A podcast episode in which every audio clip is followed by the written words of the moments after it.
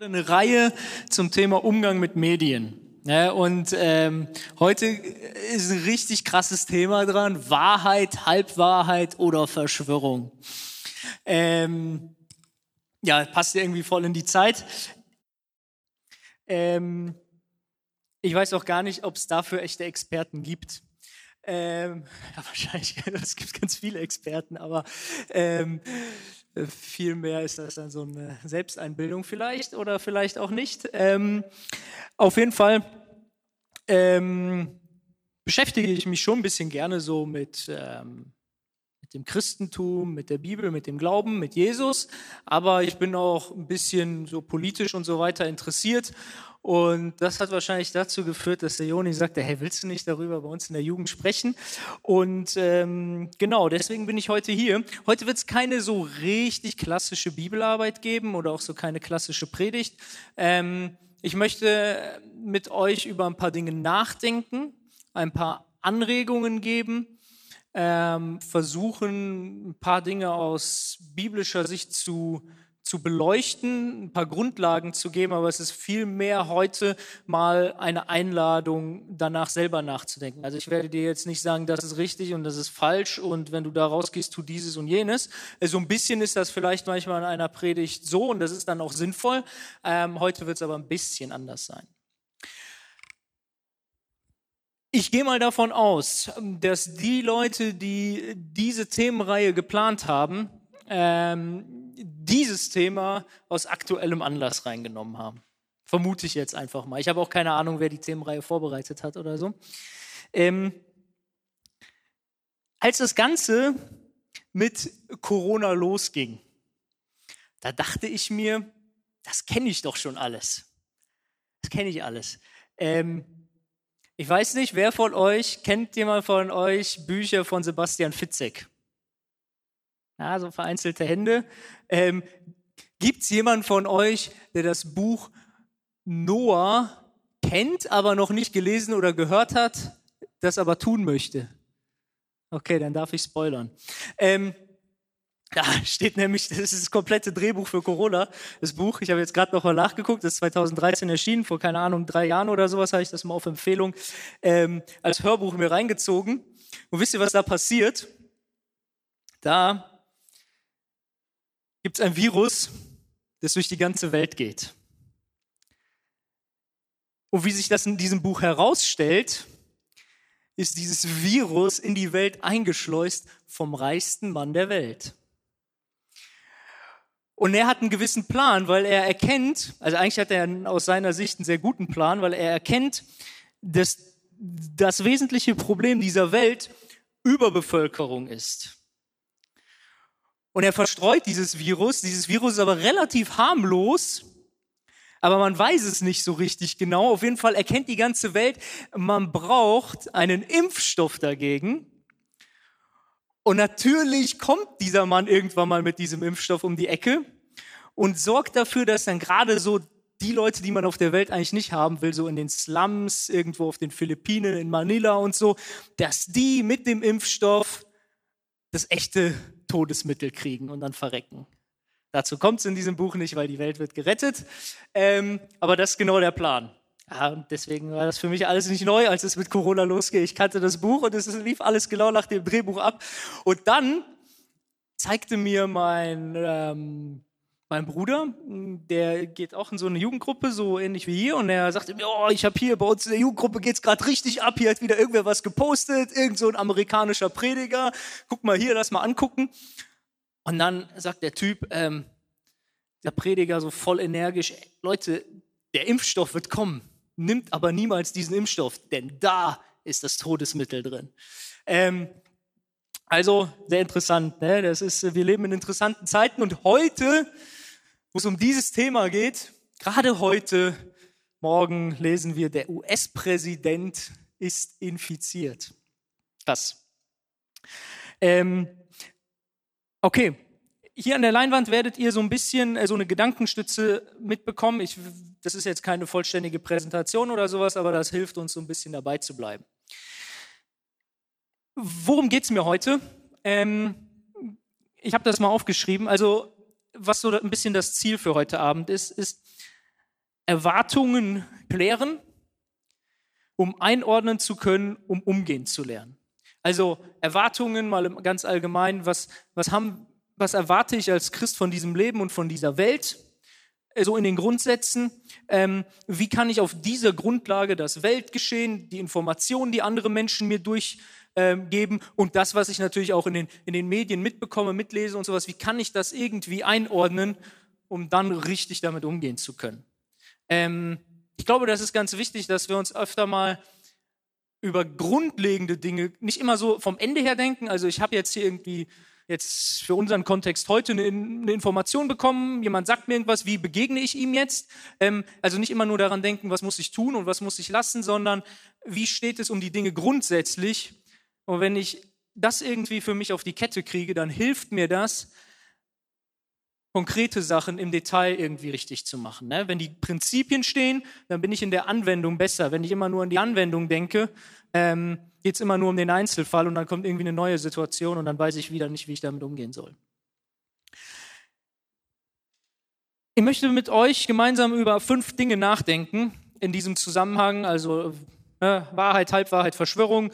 Ähm, das sind gerade auch ein bisschen im Kontext von, von der heutigen Mediengesellschaft und unter diesem, mit dieser Zielrichtung, die da oben steht, über fünf Bereiche. Wahrheit, Weltgeschehen, Medien, Deutschland oder unsere Situation heute und äh, was bedeutet das auch gerade für unseren Umgang mit unseren Mitmenschen, mit unseren Freunden, Familien, was auch immer. Darum soll es heute gehen. Ähm, ich habe mir gedacht, so, wir sind ja doch irgendwie in einem, einer übersichtlichen Gruppe hier. Ähm, wenn ihr irgendwie denkt, boah, das ist jetzt aber richtig komisch oder das interessiert, jetzt interessiert mich zu diesem oder jenem Punkt noch etwas mehr, äh, meldet euch einfach, äh, wenn wir irgendwie zwischendrin Fragen oder Anmerkungen haben oder sowas, wäre das richtig cool. Wenn es irgendwann mal zu viel wird, runden wir das einfach ab so, aber ich denke mal, dass es nicht dazu kommen wird. Also ihr seid herzlich eingeladen mitzumachen. Bibelvers am Anfang. Johannes 18, Vers 31. Da ist Jesus in einem Gespräch mit Pilatus und dann steht da in der Bibel Pilatus, also für alle, die vielleicht jetzt gar nicht so die ganze Geschichte von Jesus auf dem Schirm haben. Ähm, Jesus wird von den Israeliten damals angegriffen und beschuldigt und ihm wird ein Prozess gemacht um, und seine Ankläger wollen, dass er das Todesurteil bekommt, aber sie selbst dürfen das Todesurteil nicht vollstrecken, weil die römische Besatzungsmacht bei Todesurteilen das letzte Wort hat. Also gehen sie zu Pilatus, der so eine Art ähm, Stellvertreter des Römischen Reiches und eine Art Gouverneur spielt oder, oder äh, diese Funktion innehat. Und, und sie wollen, dass, dass dieser Pilatus die Todesstrafe über Jesus verhängt. Und dann steht da, Pilatus spricht zu ihm, was ist Wahrheit? Vielleicht nochmal der Vers vorher, was Jesus zu Pilatus sagt, Vers 37. So bist du also ein König, sagt Pilatus zu Jesus, und Jesus antwortet, du sagst es, ich bin ein König. Ich bin dazu geboren und dazu in die Welt gekommen, dass ich der Wahrheit Zeugnis gebe. Jeder, der aus der Wahrheit ist, hört meine Stimme. Pilatus spricht zu ihm, was ist Wahrheit? Das ist eine ganz grundlegende Frage, die mega wichtig ist für uns. Ähm, Pilatus offensichtlich, so scheint es in diesem Dialog, ist so ein bisschen er kann nicht so richtig was damit anfangen. So, ja, was ist schon Wahrheit? Ne? So, du sagst, Jesus sagt irgendwie, ich bin derjenige, der, dem es um Wahrheit und Richtigkeit und alles Mögliche geht. Und Pilatus sagt, was ist schon Wahrheit? Ne? Ähm, total die aktuelle Frage, total die aktuelle Debatte. Was ist Wahrheit? Ähm, wir leben ja sozusagen in der postmodernen Zeit. Manche sagen seit ein paar Jahren, wir leben im postfaktischen Zeitalter. So, woher kommt das so ein bisschen? Ähm, früher war es ja so, und von früher sagen wir einfach mal im Mittelalter, ähm, da war die Wahrheit das Dogma, das Dogma der Kirche. Also die Wahrheit war als solches nicht debattierbar, man konnte die Wahrheit auch nicht suchen, weil sie war ja schon da. Ne? Dieses kirchliche Dogma war da, äh, die Erde ist eine Scheibe, ähm, wir sagen, was richtig und was falsch ist. Du bist ein Sünder, wenn du deine Sünden loswerden willst, dann zahl den Petruspfennig, bete siebenmal das Vaterunser auf Knien, auf der Treppe in Rom, dann geht es dir gut. Ne? Von oben herab. Irgendwann mal hat sich ja unsere Gesellschaft in der Aufklärung sich selber bemächtigt und hat erkannt, es gibt sowas wie die Vernunft. Ähm, und irgendwie diese Vernunft, die müssen wir erfassen, die müssen wir ergründen. Und wenn wir das getan haben, so oder wenn wir da hinkommen, das ist so das Absolute. Die menschliche Vernunft ist das Absolute. Und man, man war sich aber im Klaren darüber, keiner hat jetzt die komplette Vernunft, also debattieren wir darüber und suchen sie und versuchen sie zu erfassen. Das Dogma werden wir los. Und irgendwann mal hat man über die Jahrhunderte so lange diskutiert und festgestellt, irgendwie kommen wir ja niemals an die Wahrheit dran. Ne? Ähm, wer von euch so ein bisschen mal mit Naturwissenschaften irgendwie sich so halbwegs akademisch befasst hat, ich habe das jetzt nur so halb getan, ich bin ja Ingenieur, ne? wenn du so einen Physiker fragst, was ist ein Ingenieur, der sagt, er, er ist kein Naturwissenschaftler. Ähm, aber ich habe mal ein akademisches Physikbuch öffnen müssen, äh, um halt meine Klausuren zu bestehen. Und wenn du so ein Physikbuch öffnest, zumindest in dem für Ingenieure, dann steht da drin, in der Physik versuchen wir anhand von Modellen die Wirklichkeit zu beschreiben, ohne sie jemals vollständig beschreiben zu können. Ne, irgendwie sowas in der Art steht dann immer da drin. Und das ist, das ist ja so ein bisschen, wie man versucht hat, dann so im Zuge der Aufklärung und so weiter, sich an die Wahrheit anzunähern. Aber irgendwann mal hat man genau das erkannt, was im Physikbuch steht. Man kann die Wirklichkeit gar nicht so richtig beschreiben. Und man hat sich überlegt, woran kann das liegen? Ähm, vielleicht ist ja immer unsere Sprache die das Problem, dass, dass wir das nicht richtig ausdrücken können.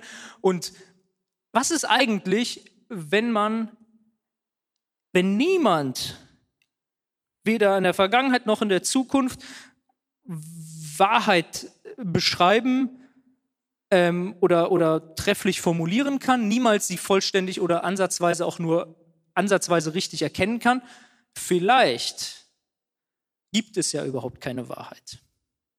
Ja? Das ist so postmodernes Denken. Und ähm, ich finde das gerade sehr interessant, gerade so vor, äh, vor vier Jahren äh, oder vor dreieinhalb Jahren, als äh, Donald Trump dann gewählt wurde, wurde es in der Hinsicht ja richtig interessant, weil da hat man ja davon angefangen zu reden, dass wir jetzt im postfaktischen Zeitalter sind. Dabei sind wir eigentlich, je nachdem, wo man die Postmoderne verortet. Viele sagen, das ist irgendwie so ungefähr ab, ab dem Zerfall der Sowjetunion mit der kompletten richtigen Globalisierung dann gekommen. Ähm, eigentlich leben wir ja da schon im postfaktischen Zeitalter, ne? weil Wahrheit ist ja relativ.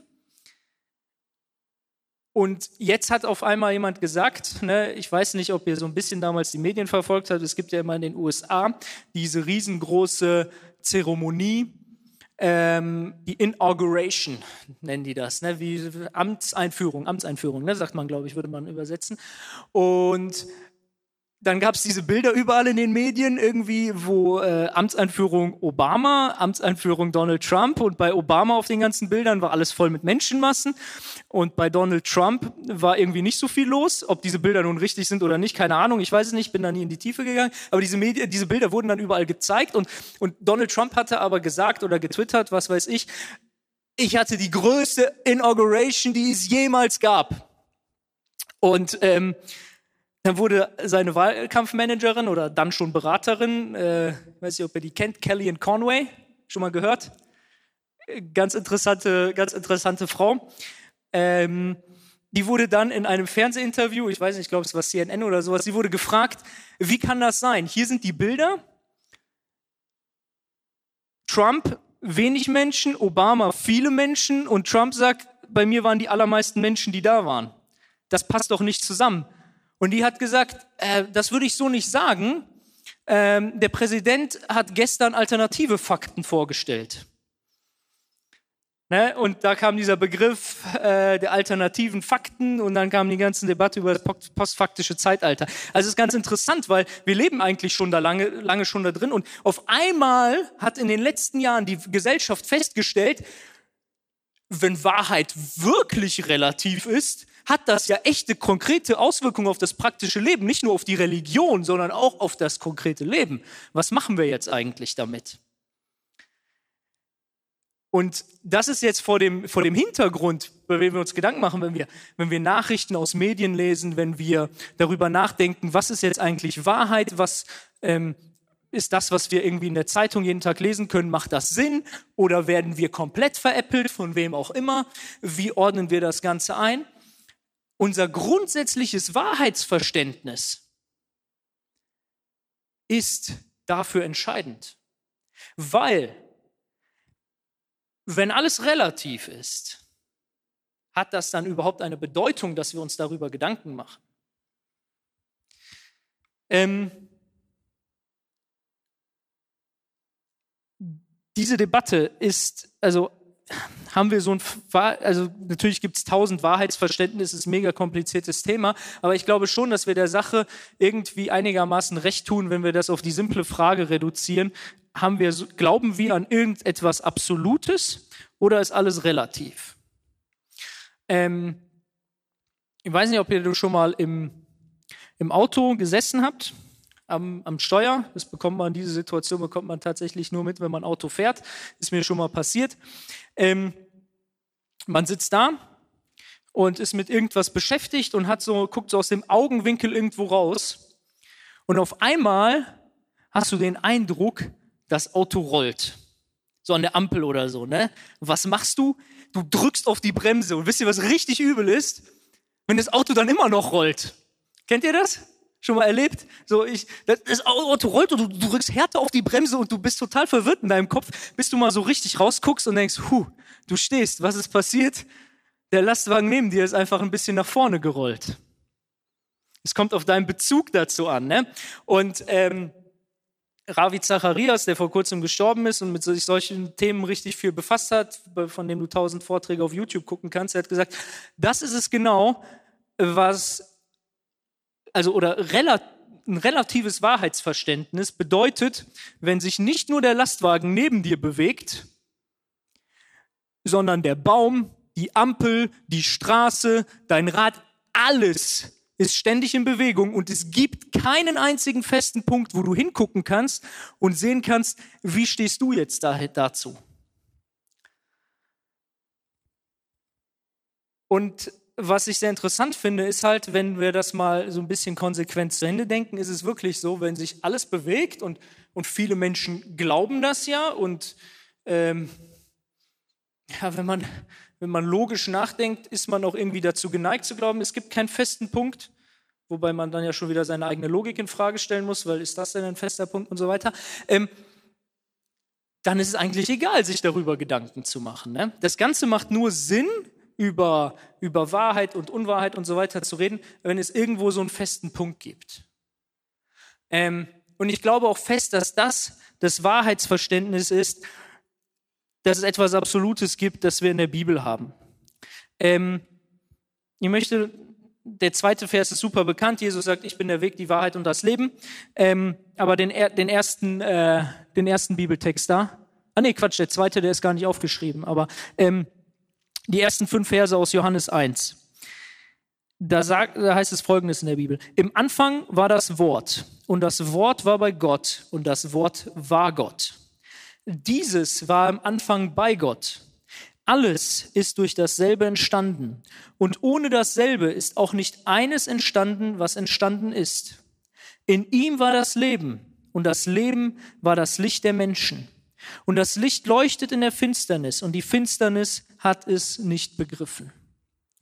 Ähm, hier steht am Anfang, ne, im Anfang war das Wort. Ähm, ich versuche es irgendwie so ganz kurz zu machen, weil das voll das Riesenthema ist. Ähm, Wort, da ist, da steht halt so im Griechischen das Wort Logos und ich habe eigentlich keine Ahnung von, von Altgriechisch oder sowas, aber dahinter, weiß ich, verbirgt sich ein ganzes Konzept von Logos, ne, führt eben zu Logik. Ähm, und das war auch in der, in der griechischen Philosophie mega stark verankert. Ähm, die ganze Vernunft, ähm, das Grundsätzliche, das Ewige, das Unveränderbare, das schwingt da mit. Und hier sehen wir ganz klar, was so der Anfangspunkt von dem Ganzen ist Gott selbst. So, vielleicht schwimmt alles irgendwie. Vielleicht gibt es nirgendwo auf der Welt so richtig schwarz-weiß oder sowas wir sehen können, weil alles irgendwie zu ein paar Mini-Prozent grau ist. Aber wir glauben dennoch, dass es irgendwo diesen festen Punkt gibt, den wir niemals vollständig erklären können, aber den es gibt. Und wenn es den nicht gibt, dann macht alles keinen Sinn. Und dann ist die Frage ja, wie kommen wir überhaupt daran und, und was können wir überhaupt, überhaupt erkennen? Wie, wie, wie, stehen wir überhaupt dazu? Und wenn wir, wie, wie kommen wir daran? Vers 18, da steht dann, niemand hat Gott je gesehen. Der eingeborene Sohn, der im Schoß des Vaters ist, der hat Aufschluss über ihn gegeben. Und das ist so, wo wir als Christen sagen, das ist quasi, wenn alles relativ ist, alles schwimmend ist, unsere Vernunft voll die Grenzen hat, aber da gibt es diesen einen festen Punkt, Gott. Und dann ist das Einzige, was wir über ihn wissen können, dann sind wir davon abhängig, dass er sich uns offenbart. Deswegen ist alles, wie wir Gott nahe kommen, ist halt das über Jesus, weil hier steht, drin steht, niemand hat Gott je gesehen, außer Jesus, der halt zu uns von Gott her gekommen ist. Und da scheint das Licht in unsere Welt und wir können ein bisschen was erkennen. So, Wahrheit ist also schwer erkennbar, aber wenn wir davon Abstand nehmen, dass es sie gibt, dann brauchen wir im Prinzip über gar nichts mehr reden. Aber wenn es es gibt, dann macht es doch schon Sinn, sich weiter mit diesem Thema zu beschäftigen. Was ist wahr? Ähm, wie gehen wir mit Informationen um und so weiter. Wahrheit. Ähm, das zweite, der zweite Block, mit dem wir uns beschäftigen wollen, ist Weltgeschehen. Also was passiert gerade eigentlich in dieser Welt? Ähm, oder nicht gerade, sondern dazu kommen wir vielleicht gleich, sondern grundsätzlich, wie ist diese, wie ist diese Welt aufgebaut? Was können wir eigentlich als, aus der christlichen Perspektive von dieser Welt erwarten? Und ich möchte einen etwas längeren Bibeltext mit euch lesen. Gar nicht so viel dazu sagen, sondern den einfach lesen. Äh, vielleicht zwei, drei Sätze danach. 1. Mose, ähm, Kapitel 8, ähm, ab Vers 15 und dann ins nächste Kapitel noch rein. Noah und Sintflut, die Geschichte ist quasi gerade, also mit Noah noch nicht, aber mit der Sintflut, die ist gerade zu Ende. Und dann steht da, da redete Gott zu Noah und sprach, Geh aus der Arche, du und deine Frau und deine Söhne und die Frauen deiner Söhne mit dir. All, alle Tiere, die bei dir sind, von allem Fleisch, Vögel, Vieh und alles Gewürm, das auf der Erde kriecht, sollen mit dir hinausgehen und sich regen auf der Erde und sollen fruchtbar sein und sich mehren auf der Erde. So ging Noah hinaus samt seinen Söhnen und seiner Frau und den Frauen seiner Söhne. Alle Tiere, alles Gewürm und alle Vögel, alles, was sich regt auf der Erde nach seinen Gattungen. Das verließ die Arche. Noah aber baute dem Herrn einen Altar und nahm von allem reinen Vieh und von allen reinen Vögeln und opferte auf dem Altar. Und der Herr roch den lieblichen Geruch. Und der Herr sprach in seinem Herzen, ich will künftig den Erdboden nicht mehr verfluchen um des Menschen willen, obwohl das Trachten des menschlichen Herzens böse ist von seiner Jugend an. Auch will ich künftig nicht mehr alles Lebendige schlagen, wie ich es getan habe. Von nun an sollen nicht aufhören Saat und Ernte, Frost und Hitze, Sommer und Winter, Tag und Nacht, solange die Erde besteht. Und Gott segnete Noah und seine Söhne und sprach zu ihnen, Seid fruchtbar und mehrt euch und füllt die Erde. Furcht und Schrecken vor euch soll über alle Tiere auf der Erde kommen und alle Vögel des Himmels, über alles, was sich regt auf dem Erdboden. Und über alle Fische im Meer in eurer Hand sind sie gegeben. Alles, was sich regt und lebt, soll euch zur Nahrung dienen. Wie das grüne Kraut habe ich es euch alles gegeben. Wenn wir so die ganz grundsätzlichen, ja, unsere grundsätzliche Weltanschauung reflektieren wollen oder eine christliche Weltschauanschauung bekommen wollen, dann macht es immer Sinn, in die Urgeschichte zu gucken, nämlich so die ersten elf Kapitel in der Bibel, da steht super viel dazu drin. Das sind sozusagen so die Säulen unserer Weltanschauung. Und das hier ist dafür, finde ich, ein ganz wesentlicher Text, weil hier eigentlich steht, wie das Leben auf der Erde im groben und ganzen funktioniert.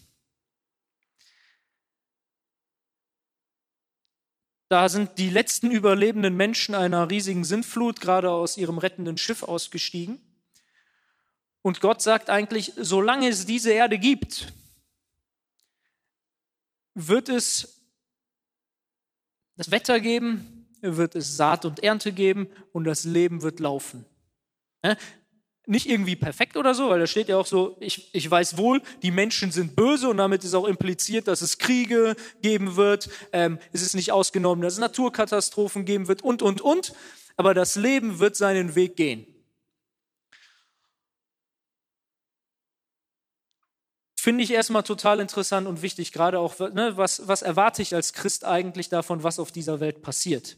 Ähm, gibt es diese ganz globale Katastrophe, die jeden, jeden, jeden Moment eintreten kann? Gibt es, weiß ich nicht, irgendwo in, in New York oder in Washington die Fünfer-Elite-Gruppe, die im Keller äh, irgendeines Bunkers sitzt und entscheidet, was in den nächsten Tagen und Jahren passieren wird? Ähm, nee, weil es gibt, es gibt Menschen, die böse sind, die machen sich, die schaden sich den ganzen Tag gegenseitig, die kriegen aber trotzdem was gebacken. Ähm, es wird regnen, es gibt vielleicht Dürren und so weiter, aber das Leben geht weiter und Gott hält seine Hand darüber. Es gibt, Gott verspricht hier eigentlich, es gibt nicht dieses globale Gericht, wo ich auf einmal alle vernichten werde.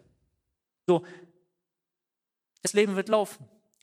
Ähm, Finde ich total beruhigend und auch wichtig, immer im Hinterkopf zu haben. Und ich glaube, auch bei all den Gefahren, ne, die in dieser Welt auf uns gelauert haben und ähm, da waren, kann man immer sehen, irgendwie, wie Gott da seine Hand drüber gehalten hat. Ich glaube, wenn man mal rational guckt, was sind die größten Gefahren für, für, das, für die menschliche und die irdische Existenz, hm, ich bin mir sicher, wenn man das irgendwie wissenschaftlich ranken würde, dass Atomwaffen ganz oben stehen würden. Und am gefährlichsten war es wahrscheinlich irgendwie in den 60er und 70er Jahren. Ne? Ähm, es gab total die krassen Vorfälle. In den USA sind einmal Bomben runtergefallen in 1961 ist ein US-Flugzeug über in North Carolina abgestürzt. Das Flugzeug hatte zwei Atombomben an Bord die Bombe wäre 260 mal stärker gewesen als die, die auf Hiroshima geschmissen wurde. Eine Bombe hatte einen Fallschirm und ist auf einem Feld gelandet, sanft. Und die zweite Bombe ist in einen Sumpf ganz tief gefallen, aber wahrscheinlich so weich gefallen, dass das Ding niemals explodiert ist. Natürlich ist das erst vor ein paar Jahren rausgekommen, so lange wurde das die komplett geheim gehalten. Aber wie krass, was für krasse Vorfälle. Ich weiß nicht, ob du schon mal was von, ähm, diesen Namen kann ich mir nicht merken, Stanislav Petrov gehört hast. Das war ein russischer Soldat, der in einer Nacht im Jahre 1983 Schichtleiter von, einem, von einer, von einer Überwa Satellitenüberwachung für die Atomwaffen saß. Er hatte da das Kommando über seine paar Leute und was die eigentlich gemacht haben, die haben die Informationen der Computer ausgewertet, die geguckt haben, ob die USA Interkontinentalraketen startet. Und die hatten den Auftrag, dass wenn die sehen, es sind Raketen unterwegs, dann schicken wir unsere Raketen los. Und in dieser, an diesem Tag, ich glaube es war eine Nacht, 26. September 1983, hatten die auf ihren Bildschirmen und auf ihren Geräten stehen, die USA haben Interkontinentalraketen losgeschickt. Und die hatten ein Zeitfenster von ungefähr 30 Minuten Zeit, um das zu entscheiden, ob sie ihre eigenen Raketen losschicken. Es wäre für ihn eigentlich richtig gewesen, die Raketen loszuschicken, aber das war seine Aufgabe. Und er hat es nicht gemacht. Das wäre vielleicht der Weltuntergang gewesen durchaus möglich. Und von diesen Ereignissen gibt es ganz viele. Ne? Und das jetzt, ist jetzt einfach nur der Kalte Krieg. Ähm, ich glaube, es gibt viele dieser Dinge und die Gefahren auf der Welt sind groß. Aber als Christ glaube ich, dass Gott der Herr ist. Ja, ich glaube, dass es Naturgesetze gibt, die führen zu Naturkatastrophen immer wieder mal oder schließen das ein. Ähm, Es gibt die ganzen Menschen, die sich gegenseitig immer wieder kaputt machen. Ähm, ich glaube auch an sowas wie eine geistliche Welt, dass es satanische Mächte gibt, die versuchen, Menschen zu schaden und so weiter. Aber Gott hält seine Hand darüber. Es gibt keinen Menschen, der in die Zukunft blicken kann, aber Gott hält seine Hand darüber. Und irgendwann mal macht er diesen, äh, diese, diese Erde und, und den Himmel und so weiter, macht er neu. Ja, ich glaube an ein Ende der Welt, aber ich glaube nicht an die nahende globale Katastrophe, an, an Leute, die, an Menschen, die alles sehen, alles wissen und alles bestimmen können, sondern ich glaube an einen mächtigen Gott.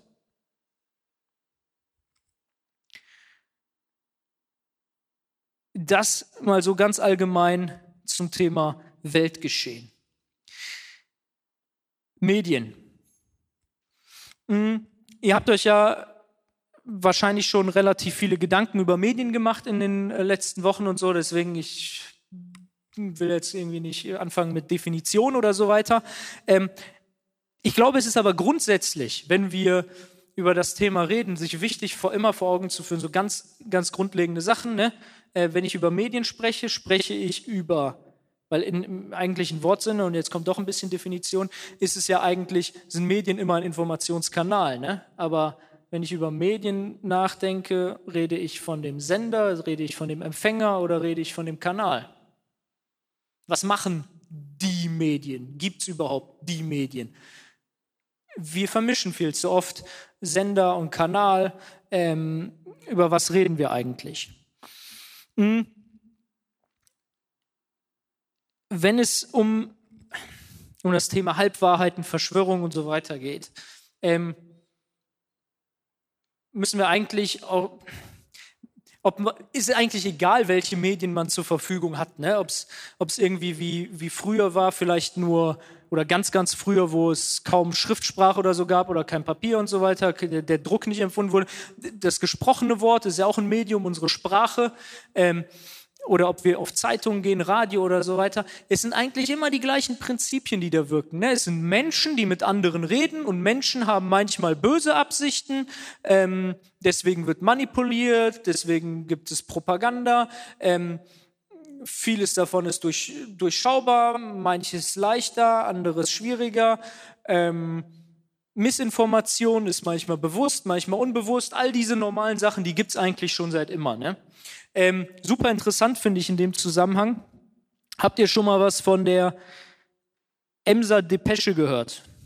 Wer hat im Geschichtsunterricht aufgepasst? Ja, okay, ein paar melden sich. Ähm, was passiert? Hm, Deutschland und Frankreich hatten so eine kleine Auseinandersetzung. Es ging irgendwie um den spanischen König. Da wollte ein Hohenzoller äh, König werden und die Hohenzollern haben ja schon Preußen und damit damals in der Zeit auch Deutschland quasi regiert.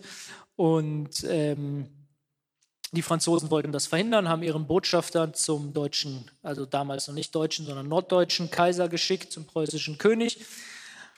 Und der Botschafter hat mit ihm geredet und ähm, was auch immer, über was auch immer die geredet haben. Auf jeden Fall hat einer der ähm, Mitarbeiter des Kaisers eine Zusammenfassung dieses Gesprächs und dem, was da abgelaufen ist, an Bismarck geschickt, der der deutsche oder der norddeutsche Kanzler damals war. Und Bismarck hatte ein Ziel, nämlich Krieg mit Frankreich, weil Krieg mit Frankreich in der damaligen Konstellation Einheit, äh, Einheit von Deutschland bedeuten würde und wollte das provozieren und hatte im Sinne, die Franzosen zu provozieren. Wisst ihr, was er gemacht hat? Er hat diese, dieses, dieses Telegramm oder diesen längeren Text, den er empfangen hatte von den, dem Mitarbeiter des deutschen Kaisers, genommen und hat es in der Zeitung veröffentlicht. Aber er hat es gekürzt veröffentlicht. Und die gekürzte Version, also die lange Version hätte die Franzosen vielleicht provoziert, aber die kurze Version hat die Franzosen definitiv provoziert. Und ähm, wir wissen aus dem Geschichtsunterricht, der Plan von Bismarck ging auf. Es gab den Krieg. Diesen Krieg hatte Deutschland damals gewonnen und äh, damit gab es das Deutsche Kaiserreich. Was hat Bismarck gemacht? Bismarck hat Informationen, noch nicht mal Falschinformationen weitergegeben, aber er hat gekürzte Informationen weitergegeben, um andere zu manipulieren. Ist also etwas, was irgendwie was schon immer gab und womit wir eigentlich auch immer rechnen müssen. Ähm, die Frage ist eigentlich immer so, bei dem, was uns da erzählt wird und wie das zu verstehen ist und so weiter, ist das plausibel? Äh, wer steht dahinter? Ähm, wie hängen die zusammen? Äh, wie passt das mit dem zusammen, was ich mit meinen Augen sehen kann? Ja? Ähm, meine Eltern und Großeltern zum Beispiel, die sind in der, äh, haben lange in der Sowjetunion gelebt und ähm, da habe ich immer wieder Geschichten gehört. Also die waren, die waren auch Christen und ähm, die Konfession quasi, zu der die gehörten, so was damals in der Sowjetunion die große Freikirche war, das waren, waren Baptisten und ähm, da gab es voll die Verleumdung auch in den Zeitungen und sowas. Ne? Und dann stand noch manchmal, oh, Baptisten, die bringen Kinderopfer da, ne? die, die bringen ihr, verbrennen ihre eigenen Kinder. Und ähm, dann erzählt mir mein Großvater, dass, dass Arbeitskollegen ganz aufgeregt zu ihm gekommen sind und ihm die Zeitung auf den Tisch geknallt haben. Was soll das? Was machst du und so, ne? Und äh, er sagt, hä, hör mal, denk mal nach so, kannst du dir das bei mir vorstellen und so weiter. Und, und dann haben die Leute doch, nicht, vielleicht nicht alle, aber doch äh, erkannt, er immer, das, was da drin steht, passt ja gar nicht zu der Wirklichkeit, die ich mit meinen eigenen Augen sehe, weil ich kenne den Mann ja. ja? Ähm, und all diese Mechanismen so, ne? Also ich, was ich eigentlich so ein bisschen sagen will, und das kommt auch gleich zum, zum nächsten Punkt, ähm, wir müssen uns so ein bisschen herausnehmen aus unserer heutigen Sicht und mal so ein bisschen gucken, was passiert in unserem Umfeld, ist das plausibel, stimmen die Dinge überein? Also wenn du bewerten möchtest, was dir gesagt wird, dann stell die ganz normalen Plausibilitätsfragen. Und die Antworten sind nicht immer ganz so einfach, aber, aber halte das auch mal aus, dass die Dinge nicht so einfach sind. Ne? Hätten die Franzosen das damals ein bisschen ausgehalten, dass die Dinge vielleicht nicht so sind, vielleicht hätten ein paar Menschen mehr damals überlebt und es gäbe keinen Krieg. Was passiert gerade bei uns? Und ähm, kennt ihr eigentlich das folgende Foto? Hm soziale Medien, hat, hat das schon mal jemand gesehen? Es ging, glaube ich, letzt, ich habe das irgendwie ganz oft, ich weiß nicht, Facebook oder Insta oder sowas gesehen. Ähm, wenn das nicht so ein Schwarz-Weiß-Bild wäre und die Leute ein bisschen andere Klamotten tragen würden, dann könnte das heute sein, oder? Ähm, wir haben ja den Eindruck, in der aktuellen Zeit, also wir leben gerade in einer ganz, ganz, ganz, ganz, ganz besonderen Zeit. Das Bild ist von 1918 in der Nähe von San Francisco oder in San Francisco aufgenommen und die haben, sich, die, haben die gleiche Debatte geführt wie heute. Ne? Ähm, also es ist irgendwie, ich finde es mega wichtig, einfach sich mal umzuschauen, ne, wenn wir davon reden, wir werden unterdrückt in Deutschland, ist alles ganz schlimm. Guck dir mal die Ausgangssperren in Spanien an. Ne? Ähm, oder die es dann gab. Guck dich mal ein bisschen um. Ähm, ordne die, versuch die Dinge einzuordnen, ähm, die Dinge auch mal aus einer anderen Perspektive zu sehen. Ähm, ich glaube, das hilft. Und wenn wir uns heute über Deutschland Gedanken machen, mm, und hier möchte ich jetzt gar nicht so irgendwie Vorgaben machen oder sowas, aber wo leben wir und was erleben wir gerade? Erleben wir eine Endzeit? Erleben wir eine neue Weltordnung? Erleben wir eine De Diktatur oder vielleicht doch Demokratie und Rechtsstaat? Einfach mal von dem her gedacht, was wir erwarten können von diesem Welt und diesem Leben, was, wir, was auf uns einströmt. Ähm, wenn wir das mal ein bisschen vergleichen, Plausibilitätsfragen und so weiter stellen, erst dann sollten wir darauf eine Antwort geben ne? und nicht immer sofort und direkt.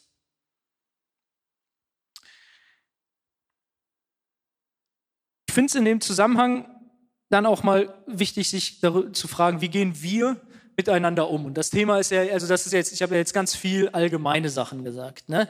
Äh, weil, was jetzt gar nicht, also ich äh, werde hier definitiv nicht mit irgendwie in so einem Jugendabend darüber sprechen, ob irgendwie die, äh, die Mondlandung beim ersten Mal wirklich Menschen auf den Mond gebracht hat oder äh, ob Bill Gates hinter der äh, Corona-Pandemie steckt oder was auch immer. Äh, das sind dann Fragen, ich will viel mehr Grundlagen schaffen, dass wir uns selber darüber Gedanken machen können. Hm. Aber jetzt gibt es ja all die Situationen, ähm, dass wir irgendwie vielleicht selber so, so einen Blick dafür haben, hier geht gerade so richtig was daneben und wir müssen unbedingt was dagegen unternehmen. Und vielleicht hast du dich da mit Sachen beschäftigt und, und du willst es anderen Menschen erzählen und sagen, hey, wir müssen jetzt, keine Ahnung, nach Berlin demonstrieren gehen oder wir müssen noch irgendwas anderes machen. Ähm, und du bist total frustriert, dass, das, dass, dass du der Einzige bist, der es sieht und sonst keiner um dich herum. Aber vielleicht stehst du auf der anderen Seite auch und jemand kommt zu dir und, und du hältst es einfach nicht aus. Ne? Ähm, schätze es mega, dass wir relativ, wie viel auch immer, freies Denken in unserem Land haben und dass wir über solche Sachen reden können. Ne? So, und deswegen, ja, lass uns doch, lass uns eine vernünftige Redekultur etablieren. Ne? Lass uns das machen. Warum nicht? Und wenn du Bock hast auf Bloggen oder sowas oder auf Posten und Kommentieren, mach das. Es schadet nicht. Das ist gut. Ähm, aber als Christen ne, sind wir, als Christen sind wir nicht die Pöbler. Definitiv nicht. Als Christen sind wir niemals diejenigen, die andere beschimpfen. Und als Christen sind wir, gerade wenn es auch um andere Christen geht, ähm, diejenigen, die Leute, die anderen sagen, hör mal, mit diesen Worten oder mit dieser Handlung überschreitest du definitiv christliche Maßstäbe. Ne? Also André darf der Meinung sein, dass Bill Gates mit dem Impfstoff gegen das Coronavirus viele Menschen töten möchte. Vielleicht hat er Informationen, die ich nicht habe. Und ich kann mich mit ihm darüber unterhalten. Das ist vollkommen okay. Aber wenn André jetzt anfängt, ja, ähm, den Richard zu beschimpfen, weil er es nicht glaubt, dann ist es ja fast schon meine Pflicht, André zu sagen, du bist Christ, du beschimpfst andere Menschen nicht. So einfach wie das ist. Ne? Also, was ich einfach nur sagen will, ist so, wir können uns viel über den Umgang miteinander unterhalten, Debattenkultur und so weiter, aber das Mindeste, was wir tun müssen, ist christliche Prinzipien einhalten. Dazu gehört Geduld, dass man mit anderen Menschen, die einen beschimpfen, dass man, dass man da drüber steht, dass man andere in die Schranken weist, wo, das, wo sich das wirklich gehört und dass man sich einfach anständig benimmt. Ja, ist nichts Großes, aber es ist eine einfache Tugend, extrem christlich. Und ich glaube, das ist auch so das Mindeste, was man da tun soll. So, ähm, wir reden jetzt nicht über Extreme, so was ist, wenn, wenn du in so einem Zusammenhang mit irgendwem anders überhaupt nicht mehr klarkommst oder so. Ne? Ähm, sollte dieser Mensch dir egal sein, solltest du ihn meiden und sowas. Boah, das sind richtig krasse Fälle. Ähm, besprich das mit guten Freunden, versuch das zu analysieren, bete dafür. Ähm, aber wir reden hier über den ganz, über den allgemeinen Grundsatz. Okay, wir haben uns heute darüber Gedanken gemacht, ähm, was ist eigentlich Wahrheit? Wie gehen wir mit Informationen um, die uns gerade in Bezug auch auf, auf das aktuelle Weltgeschehen und sowas erreichen? Ähm, es war irgendwie das Ziel, dass wir sagen, okay, was erwarten wir eigentlich dieser von dieser Welt, dass wir das ein Stück weit besser klären? Dass wir dadurch besser einordnen können und deswegen, dadurch besser miteinander und anderen Menschen und Situationen und Ereignissen umgehen können. Ich hoffe, dass diese Gedanken euch irgendwie da ein Stück weit weiterbringen. Ähm, es gibt eine Frage, ich glaube, das ist bei euch jetzt so ein bisschen Tradition, ne? die man so mitnimmt zum Nachdenken oder drüber reden. Ähm, die ist so ein bisschen angelehnt und die zieht mit Sicherheit auch viele Folgefragen mit sich. Ähm, wenn ihr Bock habt, könnt ihr ja gleich im Café drüber reden. Und die Frage ist ganz einfach: Mit wie viel Optimismus blickst du in die Zukunft?